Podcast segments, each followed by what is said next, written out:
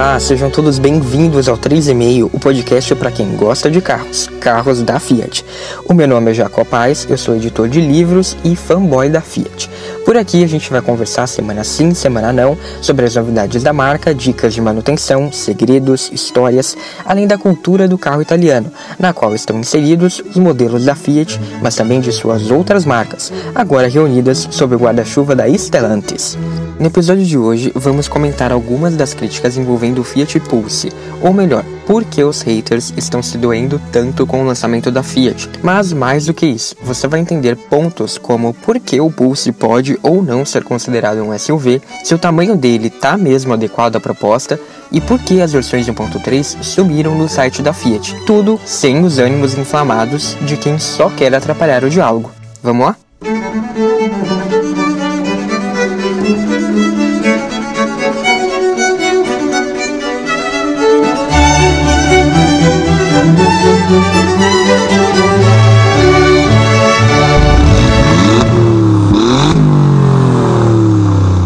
Como eu já venho falando, nesta temporada os episódios do 3,5 estarão simultaneamente no YouTube.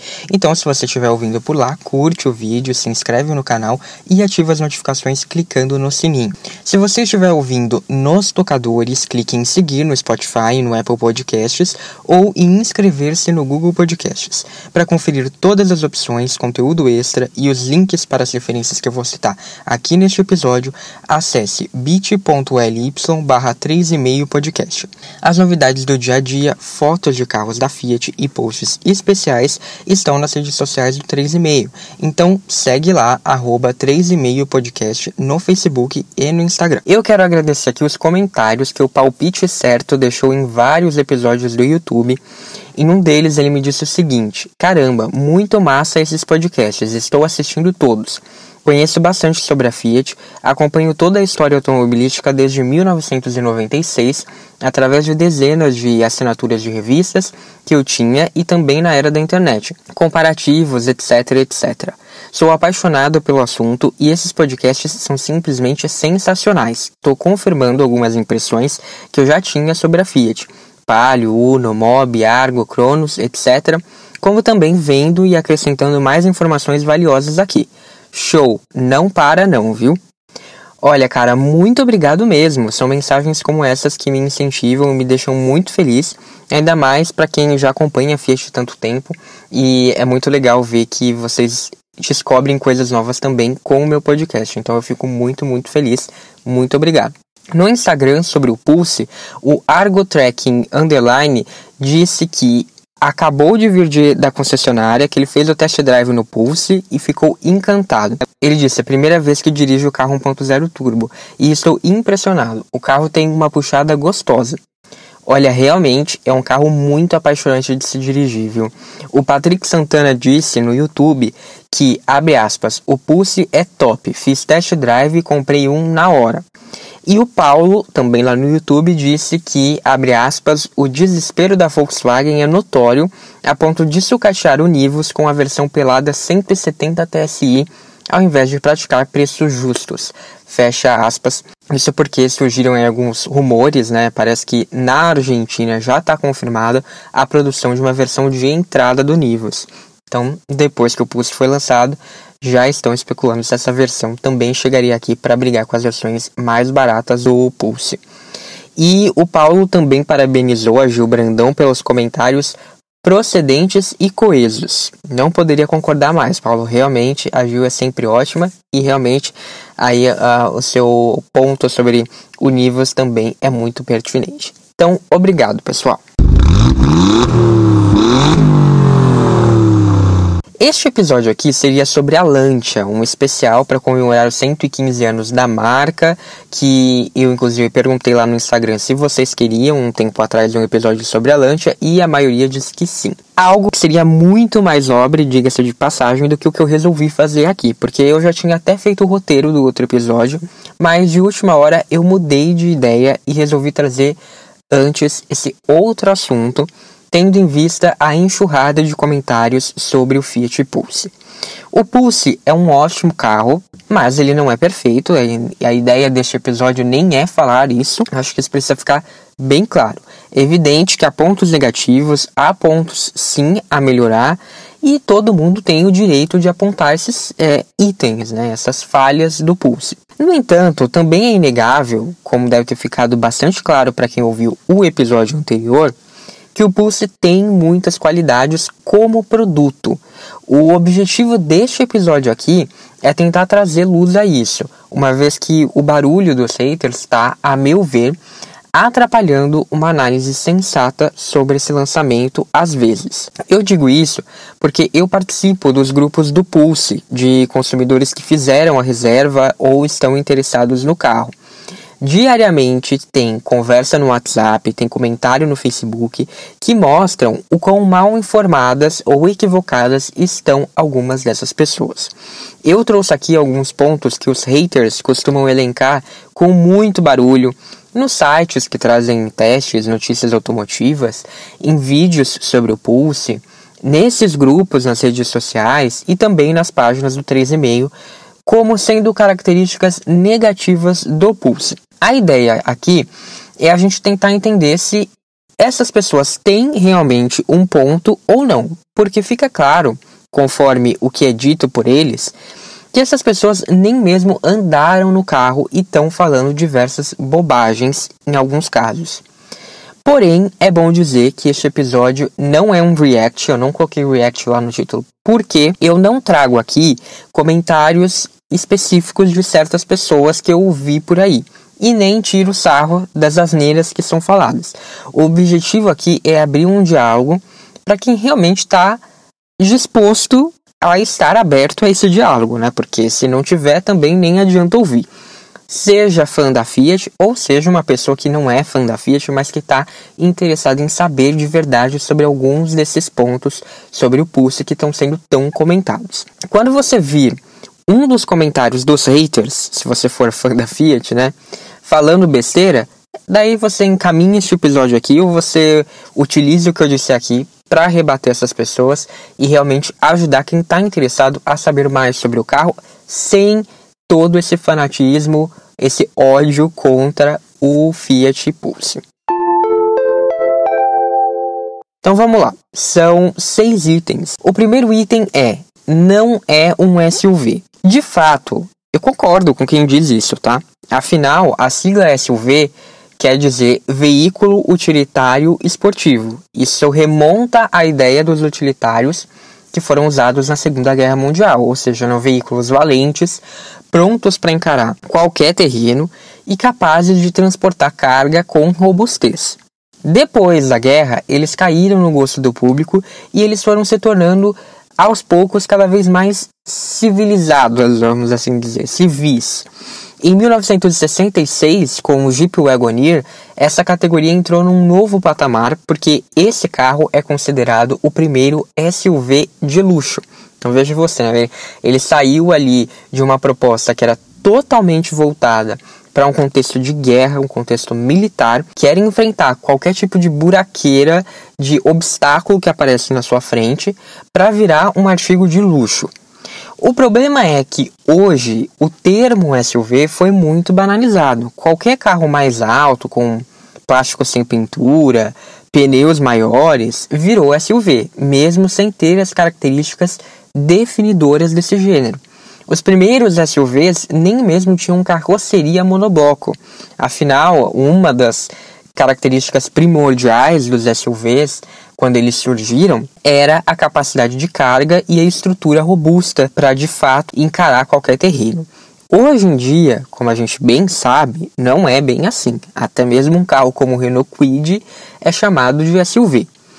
Então, sim, eu também acho que o Pulse não é um SUV nesse sentido tradicional. Ele deveria ser tratado como um crossover, ou seja, um carro que mistura elementos de mais de um tipo de automóvel. Mas isso não se aplica somente a ele. Se a gente usa essa regra de que não é SUV, é crossover, então quase nenhum SUV à venda hoje como SUV poderia ser classificado de fato como SUV. Chevrolet Tracker não seria, Nissan Kicks não seria, Renault Captur não seria, Hyundai Creta não seria, Volkswagen T-Cross não seria, Volkswagen Nivus muito menos. Jeep Renegade, talvez dependendo da versão. Mas por que, que eu estou falando isso? Porque esses carros não são capazes de enfrentar todo tipo de terreno.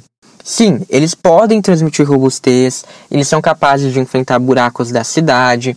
Talvez eles até te levem a alguma estrada de terra no fim de semana e tenham um bom desempenho. Mas eles não serão capazes de enfrentar os terrenos acidentados sob condição severa que um Jeep Wrangler ou que outros modelos da Jeep nas versões Trailhawk, por exemplo, vão ser capazes de enfrentar. Eles não vão conseguir transpor condições adversas como um Land Rover vai conseguir. Esses carros, na grande maioria, nem mesmo contam com uma versão 4x4. Eles são derivados, em menor ou maior grau, de meros hatches compactos, com algumas mudanças aqui, outras ali, para atender certos requisitos mínimos na hora de apresentar, de vendê-los como supostos SUVs. Afinal de contas, hoje em dia todo mundo sabe o que é um SUV. Se você chegar e falar eu estou lançando um crossover, é mais difícil de falar, de repente a pessoa não sabe o que é um crossover, o que isso quer dizer. Então as marcas tendem a preferir chamar tudo de SUV, porque é o que as pessoas querem, é o que as pessoas sabem que é. E por que, que eles se enquadrariam melhor na categoria de crossovers? Justamente por isso, porque eles têm algumas características de SUV, de fato eles têm, mas não é tudo. Porque, veja bem, eu não estou dizendo que eles não têm nada de SUV. Eles até têm, só que em partes, até ali a segunda página. O que importa aqui é que, no todo, esses carros não são dignos desse título porque eles não atendem à essência do termo SUV. Um Jeep Grand Cherokee traz mais de 40 recursos tecnológicos, 40, só para enfrentar obstáculos e terrenos acidentados. Sim, é só para isso, né? sem contar toda a outra tecnologia para a parte de segurança, para a parte de conectividade. Não estou falando dessa tecnologia, eu estou falando de recursos para o off-road. São aparatos de suspensão, controle do motor, administração de torque, que visam única e exclusivamente entregar ao consumidor que está comprando aquele carro a real possibilidade de encarar desafios que seriam impossíveis com outros carros. Então, isso é um SUV. Portanto, sejamos coerentes. Se você não quer chamar o Pulse de SUV, tudo bem. Para mim, tá, tá certo, tá legal, é isso mesmo. Não chama. Mas você também não pode vir aqui e falar que o Tracker é um SUV, que o Nivus é um SUV, que o Creta é um SUV, que o EcoSport é um SUV, toda essa companhia. Porque então seria o mesmo critério, eles não são SUVs. Mas eu falei agora há pouco de requisitos mínimos para ser SUV. Pois saiba que eles existem, esses requisitos mínimos, e são o que permitem a venda do Pulse e de todos esses outros modelos que eu citei como SUVs. Isso pelo menos no Brasil, tá? Aqui o Inmetro adota a seguinte definição para um veículo utilitário esportivo compacto. Abre aspas. Veículo para transporte de passageiros com área inferior a 8 mais ou menos 0,10 metro quadrado, desprovidos de caçamba para transporte de cargas. Fecha aspas. A portaria número 522, que é de 2013, estabelece ainda que esses veículos precisam atender no mínimo quatro destes atributos que eu vou falar. Atributo 1: ter ângulo de ataque mínimo de 23 graus com tolerância de 1 grau negativo. Atributo 2: ter ângulo de saída mínimo de 20 graus com tolerância de 1 grau negativo. Atributo 3. Ter ângulo de transposição de rampa, que é aquele ângulo necessário na situação em que um carro raspa o assoalho inferior central ali na parte entre os eixos ao transpor um obstáculo. Então, por exemplo, você está passando numa lombada alta, quando o carro raspa ali no meio entre as rodas, é essa a situação. Então você tem que ter um ângulo mínimo de 10 graus com tolerância de 1 grau negativo. Atributo número 4: ter altura livre do solo entre os eixos mínimo de 20 centímetros, com uma tolerância de 2 centímetros negativos. E atributo número 5, ter altura livre do solo sobre os eixos dianteiro e traseiro mínimo de 18 centímetros, com tolerância de 2 centímetros negativos. Então, como eu disse, esses seriam os atributos mínimos para enquadrar um carro na categoria de veículo utilitário esportivo compacto de acordo com o Inmetro. Então, para um carro ser vendido nessa categoria, ele teria que ter pelo menos três desses cinco atributos. Não se surpreenda com o que eu vou dizer a seguir. O Pulse atende quase todas essas exigências. O SUV da Fiat conta com ângulo de ataque que varia de 20,3 a 20,5 graus, dependendo da versão. Isso daqui vocês já notaram que não se enquadraria, beleza. Mas ângulo de saída entre 31 e 31,6 graus, dependendo das versões do Pulse. Ângulo de rampa entre 20,9 e 21,2. A altura livre do solo é de 19,6 centímetros, sendo que o vão livre entre eixos pode chegar a 22,4.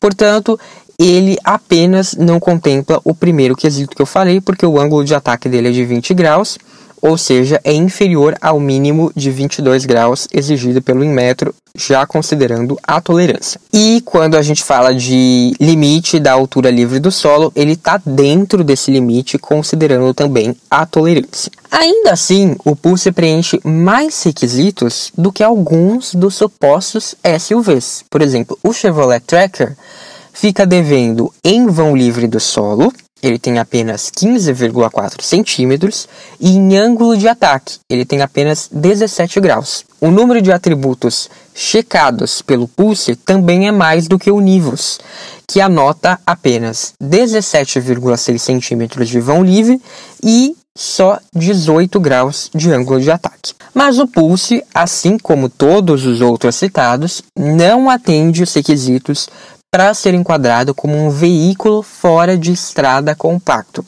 Lembre-se, a outra categoria que eu falei é veículo utilitário esportivo compacto. Essa daqui é veículo fora de estrada compacto, que, de acordo com a mesma resolução do Inmetro, diz que esse tipo de carro precisa possuir tração nas quatro rodas e pneus de série de uso em todo tipo de terreno, além de características como ângulo de ataque mínimo de 25 graus, ângulo de saída mínimo de 20 graus, ângulo de transposição de rampa mínimo de 14 graus, todos esses com tolerância de 1 grau negativo, e altura livre do solo de no mínimo 20 centímetros, entre algumas outras características. Portanto, tudo depende de como você traduz a sigla SUV. E não só literalmente, mas no uso que você vai dar para ela no seu cotidiano. Para você, o que, que conta? É a altura? É a robustez? Então, sim, o Pulse é um SUV, ele está enquadrado aí nesses atributos. Mas se para você um SUV só pode merecer esse título se ele for raiz, então não, ele não é um SUV, ele se enquadraria melhor sob o título de crossover.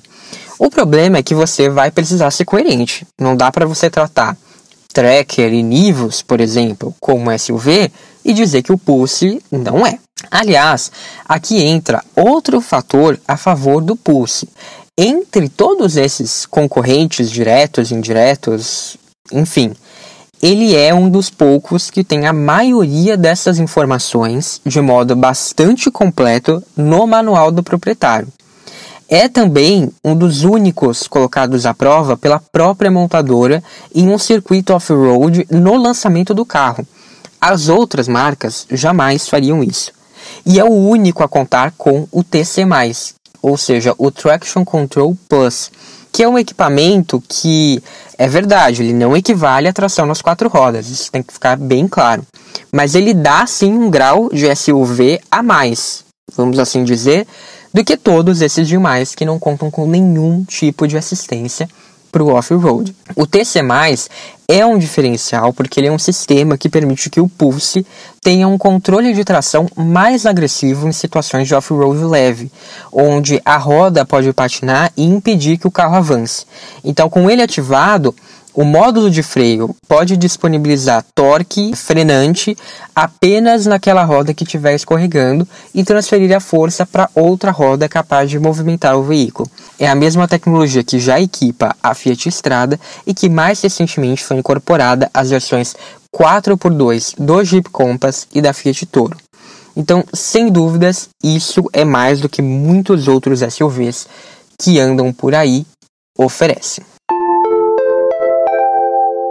O item 2 é: não tem porte de SUV, é muito pequeno. Esse é um ponto do qual eu venho tratando aqui no podcast desde a primeira temporada, quando o Pulse ainda rodava com uma mula. No entanto, me impressionou a quantidade de relatos de pessoas que pensaram em desistir da compra, foram lá, fizeram a pré-reserva antes de ver o carro, não se atentaram em ir atrás da ficha técnica do carro, não sei por qual motivo, mas enfim, e que depois falaram em desistir dessa pré-reserva porque acharam o SUV da Fiat, foram enfim na loja ver e acharam ele muito pequeno, ou como os mais maldosos dirão, um argão.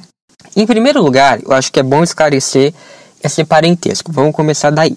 Sim, o Pulse usa algumas coisas do Argo em diferentes níveis. Por exemplo, existe um carry-over de peças que são compartilhadas não só com hatch, mas com quase todos os outros modelos da Fiat, inclusive modelos antigos que já saíram de linha. O carry-over, para quem não sabe, esse é um termo utilizado para descrever o processo de manutenção de alguns componentes de outros carros de uma empresa que são transportados para um modelo novo, mesmo que seja um modelo feito do zero. Não estou falando que o Pulse foi feito do zero, mas isso acontece mesmo com carros feitos do zero. São peças que, na prática, não vão fazer diferença no uso cotidiano. E se a montadora consegue reaproveitar essas peças, ela corta custos de desenvolvimento e de produção que seriam muito mais elevados se cada modelo utilizasse itens de fornecedores específicos. É o caso dos botões de acionamento do vidro elétrico. Os do Pulse são os mesmos do Argo, mas também são os mesmos do Uno, do Palio, do Linea, do ponto de carros antigos, de carros atuais e muito provavelmente de carros futuros. Vão continuar sendo os mesmos. É algo natural em toda a indústria. Existem outras montadoras que fazem isso. E há também casos de maior semelhança, de fato, como as folhas das portas, o teto e o para-brisa, que são sim os mesmos do Argo e do Cronos. O Pulse estreia uma nova plataforma, a MLA, a do Argo, para a gente né, ter uma ideia, é a MP1 e a do Cronos é a MPS. A Fiat diz que a receita é equivalente à do parentesco entre Mob e Nova Estrada, ou seja, há peças em comum, inclusive peças de estamparia, mas a plataforma, ou seja, a estrutura, é totalmente distinta, até porque a picape, por ser um veículo comercial, que precisa carregar carga, exige um chassi, exige todo um trabalho que seja muito mais robusto do que seria o do Mob, por exemplo. Então, aqui no caso do Pulse, seria o mesmo. E uma prova disso é que o entre-eixos do Pulse é um centímetro maior do que o de Argo e Cronos, o que não seria possível se a plataforma utilizada fosse a MP da dupla. Tá, você pode estar tá aí se perguntando que diferença isso tudo faz se as peças são as mesmas. Se as peças são as mesmas, o Pulse é sim um argão. E eu te digo, quem diz isso não andou no Pulse, ou não andou no Argo, ou vice-versa. Eu sou dono de um Argo Trekking, eu dirigi o Pulse, e por isso eu me sinto muito confortável em dizer que todo esse papo técnico de plataforma é real e faz diferença sim. Mesmo sendo mais alto e tendo características de SUV, o Pulse não se comporta como um veículo dessa categoria. A dirigibilidade é tão gostosa quanto a de um hatch com um acerto mais esportivo da Fiat. Quem teve, quem já dirigiu o Palio Sporting, que eu tive antes do Argo Tracking, um Argo HGT, um Punto, como lembrou a Gil Brandão no episódio anterior, vai se sentir muito próximo desse carro, que é mais alto, que é SUV. SUVs tendem a ter uma dirigibilidade um pouco pior. E aqui não. Então, para mim, isso é um ponto muito positivo. E é um fruto direto da nova plataforma. É ela que é capaz de deixar o carro mais na mão, de aumentar a rigidez dele, de deixar os níveis de segurança mais elevados, sem perder em conforto, conforto que é característico da Fiat. O Argo já era um avanço, mas ele não balança igual e mantém o mesmo nível de conforto. Ele faz curvas muito bem. Lógico que por ser mais alto, você vai ter um impacto na dirigibilidade, mas graças a essa plataforma nova, ele não é tão grande, dependendo de como você dirigir, ele não é nem tão perceptível assim quanto poderia ser, quanto é geralmente no caso dos SUVs. Se você pega, por exemplo, um hatch que deu origem a um SUV, coloca os dois lado a lado e dirige, geralmente a dirigibilidade do hatch vai ser muito melhor. Aqui nesse caso não. Olha só, olha só que curioso. Aqui o Pulse tem uma dirigibilidade melhor do que o Argo. Ele é um carro mais gostoso de dirigir do que um Argo ou do que um Argo Trekking. E isso vai ser uma unanimidade, como eu venho vendo que é para qualquer um que tiver dirigido esses carros. Se você pegar uma pessoa que dirigiu um e dirigiu o outro, assim, não dá para dizer que 100%, mas eu diria que a grande maioria vai dizer para você o Pulse é um carro mais gostoso de dirigir. E é por isso que a própria imprensa, que via essa informação da Fiat de ser uma nova plataforma com dúvidas, antes de dirigir o Pulse, mudou de ideia depois. Se você pegar as pessoas que foram ao evento de lançamento, que dirigiram, que já publicaram impressões, elas passaram a endossar esse discurso da marca de que é sim uma nova plataforma, apesar de ter peças compartilhadas com Argo. Porque o Pulse é um carro novo por baixo de tudo que a gente vê. E essa plataforma poderia ser usada em uma nova geração do Argo, por exemplo. Mas então, por que, que as peças são compartilhadas? Para ganhar escala, gente. A Fiat investiu em um interior completamente novo para o Pulse, o que muita gente esquece de dizer quando afirma que ele é um argão. Essas pessoas costumam não se importar com o parentesco entre Polo e Nivus, mas eles batem bastante na tecla quando é a relação dos Fiat. É bom lembrar, o Nivus, mesmo cobrando preços consideravelmente mais caros do que o Polo, traz o mesmíssimo interior do hatch, com aquele aspecto pobre, com a, aqueles plásticos pouco agradáveis. Então, não é esse o caso do Pulse. Ele nem precisaria ter um interior novo, porque o interior do Argo já é bastante superior. Mas ainda assim, a Fiat investiu em um painel que foi feito do zero, trouxe novos bancos, trouxe um novo console central, trouxe novos equipamentos. Aliás, esses novos equipamentos, por conta da plataforma, não seriam compatíveis com o Argo. E isso tudo tem custos. E eles são reduzidos a partir do momento que você escolhe usar o mesmo teto, as mesmas portas e o mesmo para-brisa do Argo, porque eles vão ter uma escala muito maior quando você considera o uso não apenas do hatch, mas também ainda tem o Cronos para ajudar. Então, se o parentesco com o Argo rende esse apelido maldoso ao Pulse, o equívoco insistente da imprensa em apontar o Nivus como grande rival do SUV da Fiat, eu acho que tem parcela de culpa no fato das pessoas acharem o carro muito pequeno. Como eu disse no episódio 26, essa comparação poderia atrapalhar o lançamento da Fiat. Pois, dito e feito, né, é o que está ocorrendo aqui. O Pulse é um SUV praticamente do segmento A, ele tem 4,09 metros de comprimento, ou seja, por pouco ele não fica abaixo da barreira dos 4 metros. Isso quer dizer que ele é bastante compacto, sim, e que ele está praticamente inaugurando um segmento no Brasil, mas que é um segmento muito popular em outros mercados, especialmente na Índia.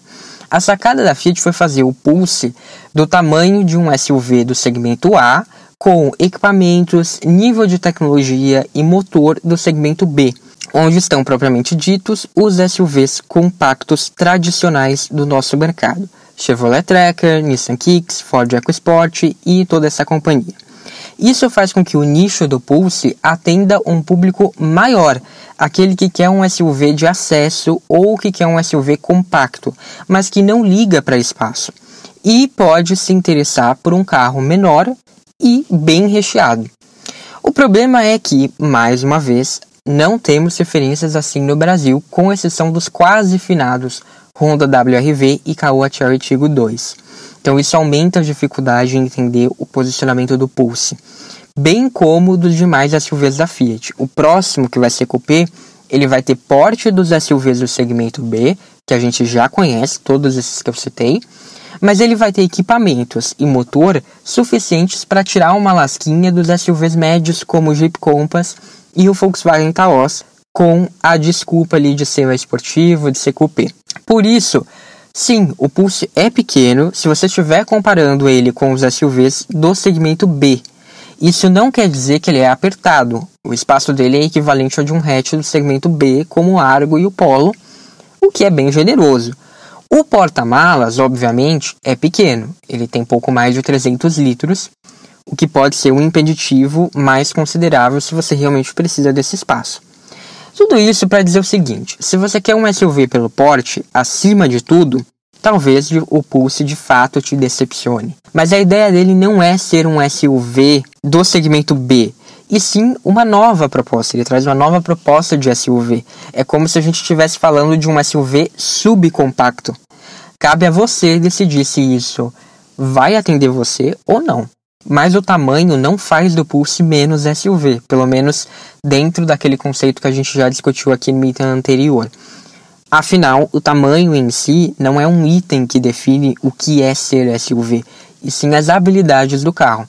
Assim como pode existir um SUV médio, pode existir um SUV grande, pode existir um SUV compacto.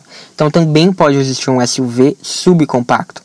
E não há nada de errado com isso, desde que ele se encaixe nas suas exigências, e daí cabe você sentar e analisar. Não à toa, a Fiat elencou como concorrentes do Pulse não exatamente outros SUVs, mas as versões de topo dos hatches do segmento B, como o Hyundai HB20X, as versões mais caras do Toyota Yaris e do Volkswagen Polo, além, claro, dos Argo HGT e Trekking, que com certeza não terão uma vida fácil pela frente enquanto sobreviverem, se sobreviverem. O item 3 é: a Fiat parou de vender as versões 1.3 por marketing. Ele é manco. Gente, isso não é verdade. Existem teorias bizarras na internet dizendo que a Fiat quer entregar unidades apenas da ímpetus, talvez da Audace, porque essas são as versões topo de linha e ajudariam a promover a imagem do SUV. A mesma lógica aplica-se às cores. Segundo essas teorias, as cores de lançamento, como o azul Amalfi e o cinza extrato, seriam produzidas com maior rapidez, teriam prioridade para colocar esses carros na rua e fazer propaganda. Não é isso, gente, mas não é mesmo. Até porque vamos combinar, propaganda, o Pulse já teve o ano todo, ele não precisa de mais propaganda. O que aconteceu, a meu ver, é que a Fiat fez uma previsão errada do mix de vendas.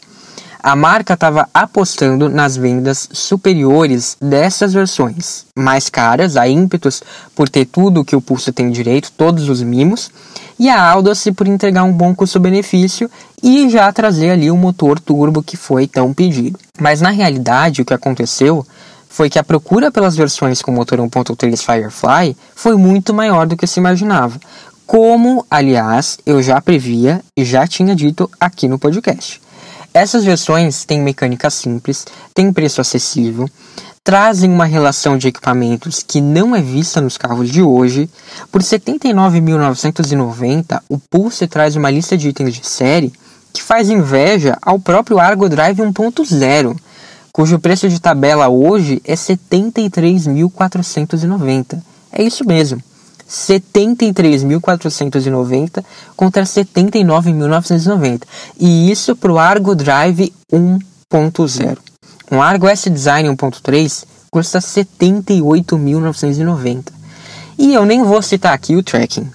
Então, o Pulse ainda tem o apelo de ser um SUV do seu lado, além de tudo isso, além de todos os equipamentos.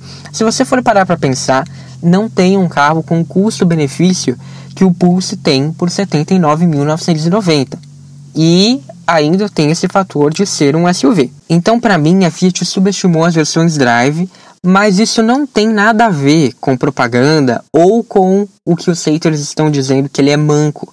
Até porque os dados de desempenho do Pulse são bem próximos aos do Argo 1.3, mesmo com a desvantagem de o SUV ter um motor com potência revista para atender às normas de emissão de poluentes que vão entrar em vigor em 2022. O mérito é, mais uma vez, da plataforma mais moderna do Pulse, que permite fazer com que o Pulse Drive 1.3 manual pese apenas cerca de 50 quilos a mais do que o Argo. São 1.187 quilos contra 1.130 do Argo Tracking. É realmente um ótimo trabalho.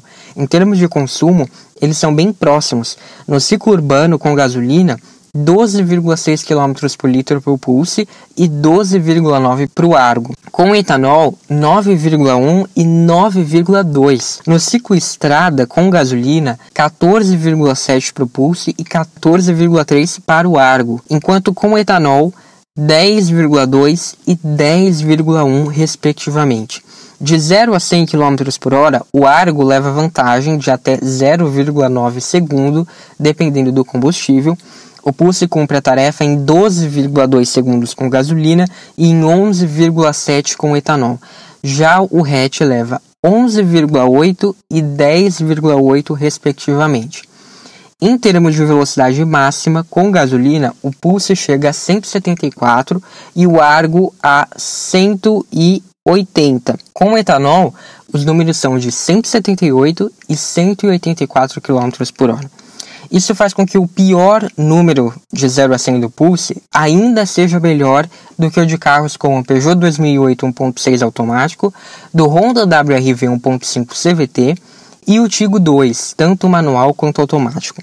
Ele também fica bem próximo do Citroën C4 Cactus 1.6 automático, do Nissan Kicks 1.6 CVT e do Renault Duster 1.6 CVT, todos eles na casa dos 12 segundos.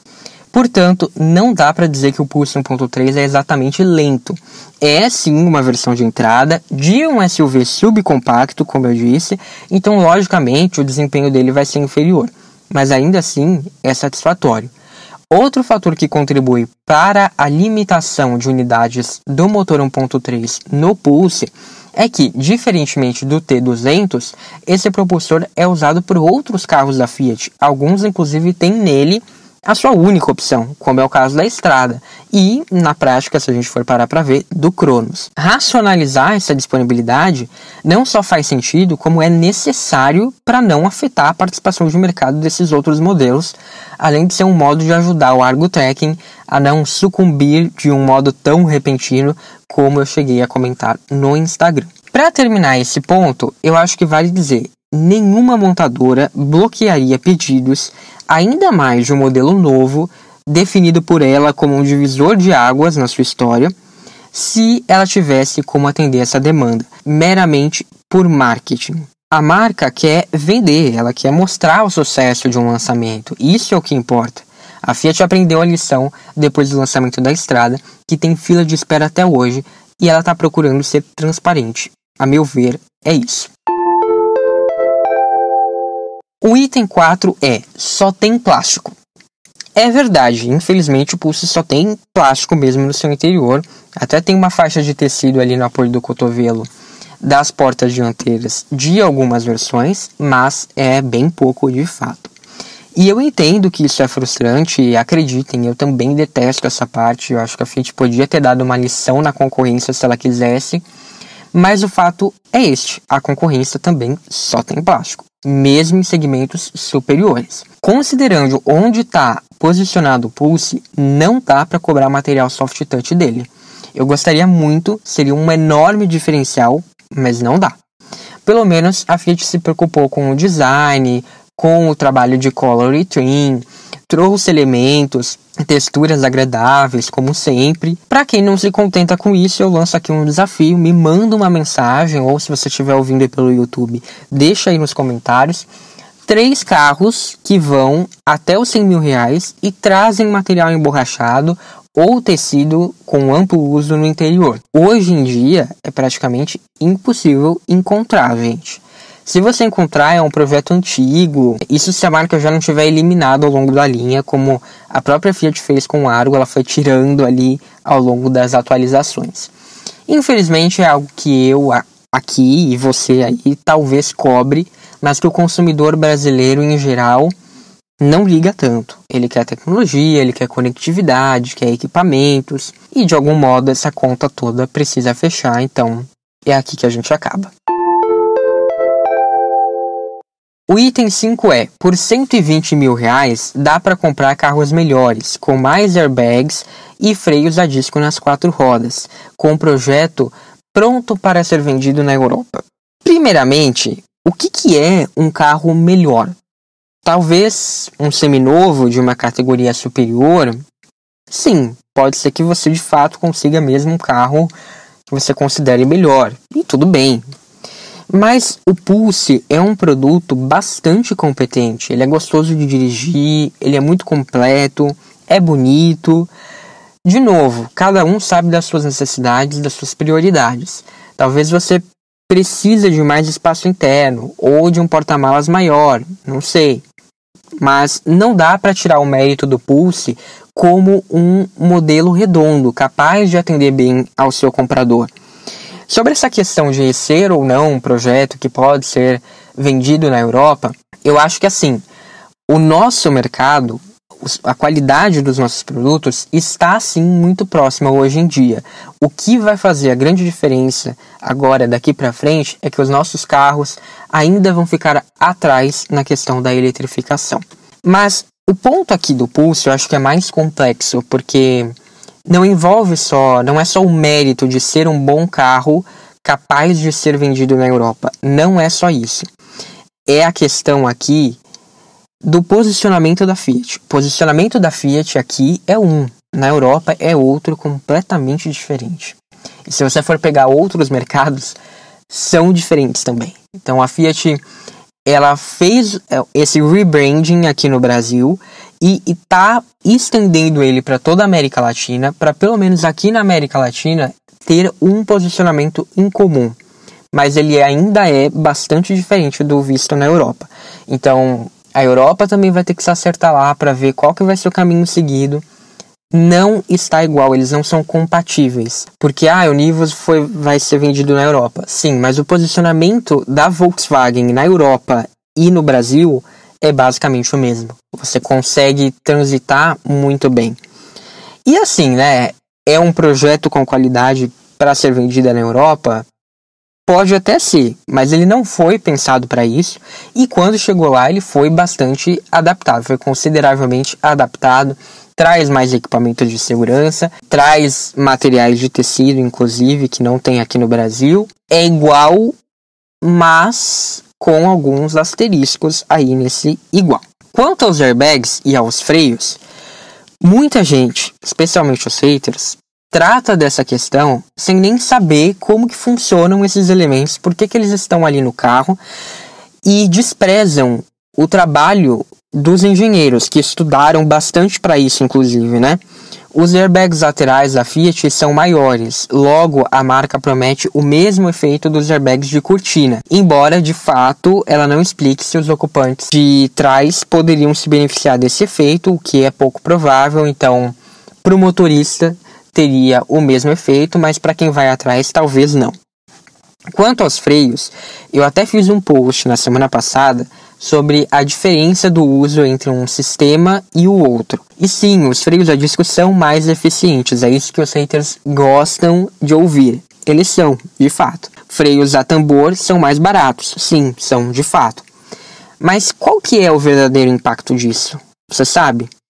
De modo simples, os freios a disco são mais sofisticados apesar de contarem com menos peças, eles vieram da Fórmula 1, eles promovem maior dissipação do calor, o que faz com que eles aguentem maiores períodos de uso e tenham uma agilidade um pouco maior. Não à toa, por isso eles vieram da Fórmula 1. Já os freios a tambor, eles têm uma escala de uso muito maior e eles podem ser integrados mais facilmente ao freio de mão, o que torna tudo mais simples e mais barato. Por isso eles acabam sendo mais acessíveis. Mas, como eles estão em um sistema fechado pelo tambor, o calor ali dos que atua nos freios dissipa com menor eficiência. Então, a possibilidade dele travar pode ser maior. Só que o contexto que precisa ser explicado é que dimensões, potência, capacidade de carga, tipo de tração, tudo isso influencia no desempenho dos freios. E quem vai fazer esse dimensionamento são os engenheiros. Em veículos maiores ou com tração traseira, existe um certo equilíbrio no papel da frenagem. 60% da responsabilidade por parar o carro vem das rodas da frente e 40% das rodas de trás. No caso de veículos comerciais carregados, a importância das rodas traseiras pode ser ainda maior, na casa dos 60%. No entanto, para carros compactos que têm tração dianteira e em trechos curtos, como é o caso do Pulse, como a gente viu, basicamente o de um hatch compacto, as rodas da frente podem ser responsáveis por até 80% da frenagem. Isso mesmo, apenas 20%, dependendo da situação, até menos, vem das rodas traseiras.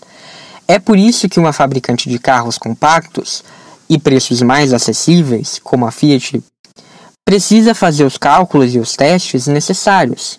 Ela pode adotar uma solução mais simples, desde que bem dimensionada pela equipe de engenharia, e isso pode permitir que ela comercialize modelos mais adequados ao público de uma determinada marca como ela é, sem que haja interferência na segurança. Em termos de eficácia, ambos podem ter o mesmo resultado. São receitas diferentes para se chegar ao mesmo bolo. Então, mais uma vez, voltemos ao posicionamento do Pulse e eu acho que vai ficar claro por que, que essas escolhas foram feitas do modo como foram feitas. Item 6. Vai ser um fracasso porque a Fiat é contra a liberdade de expressão. Esse é o comentário mais descabido que eu venho observando por parte de alguns haters depois que a Fiat foi uma das patrocinadoras que pressionaram o Minas Tênis Clube a lidar de modo apropriado, diga-se de passagem, com o jogador de vôlei Maurício Souza, que foi homofóbico nas redes sociais.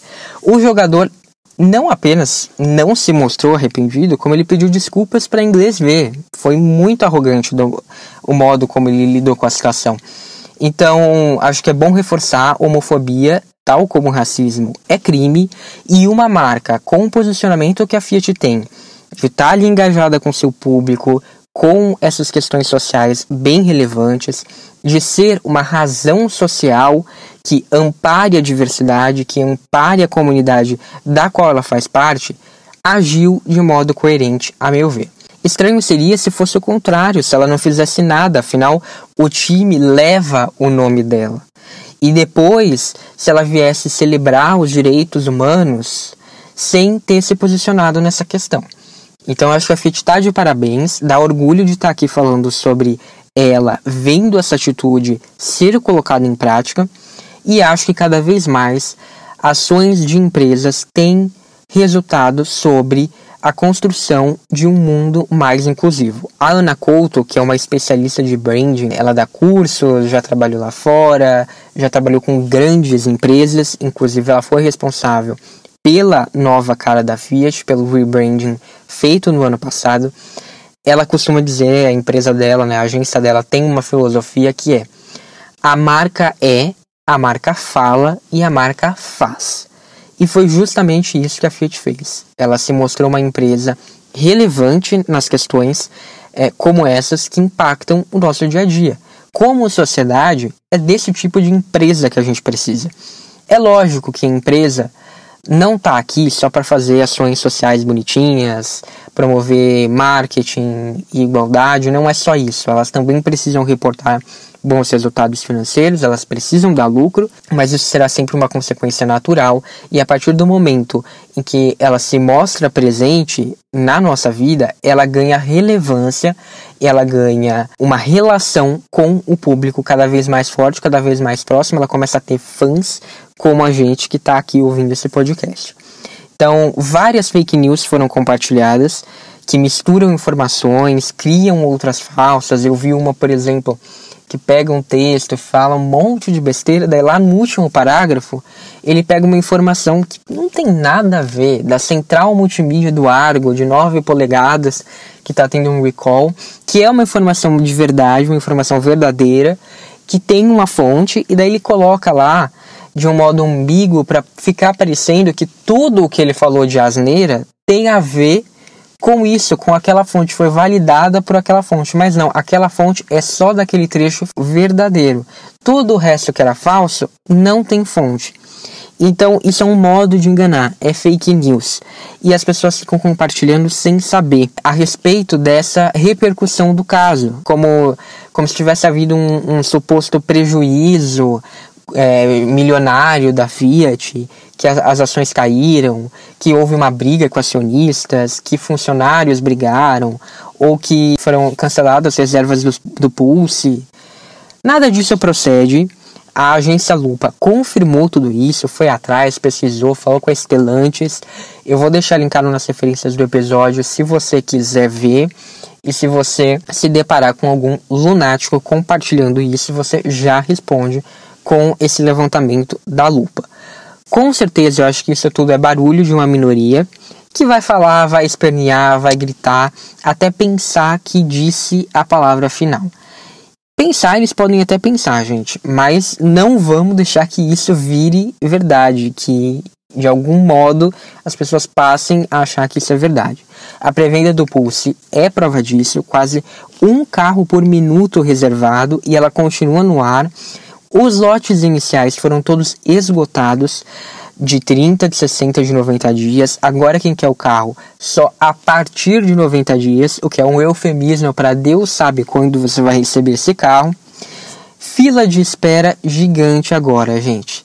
Então você acha mesmo que essa minoria vai impactar algo tão grande assim?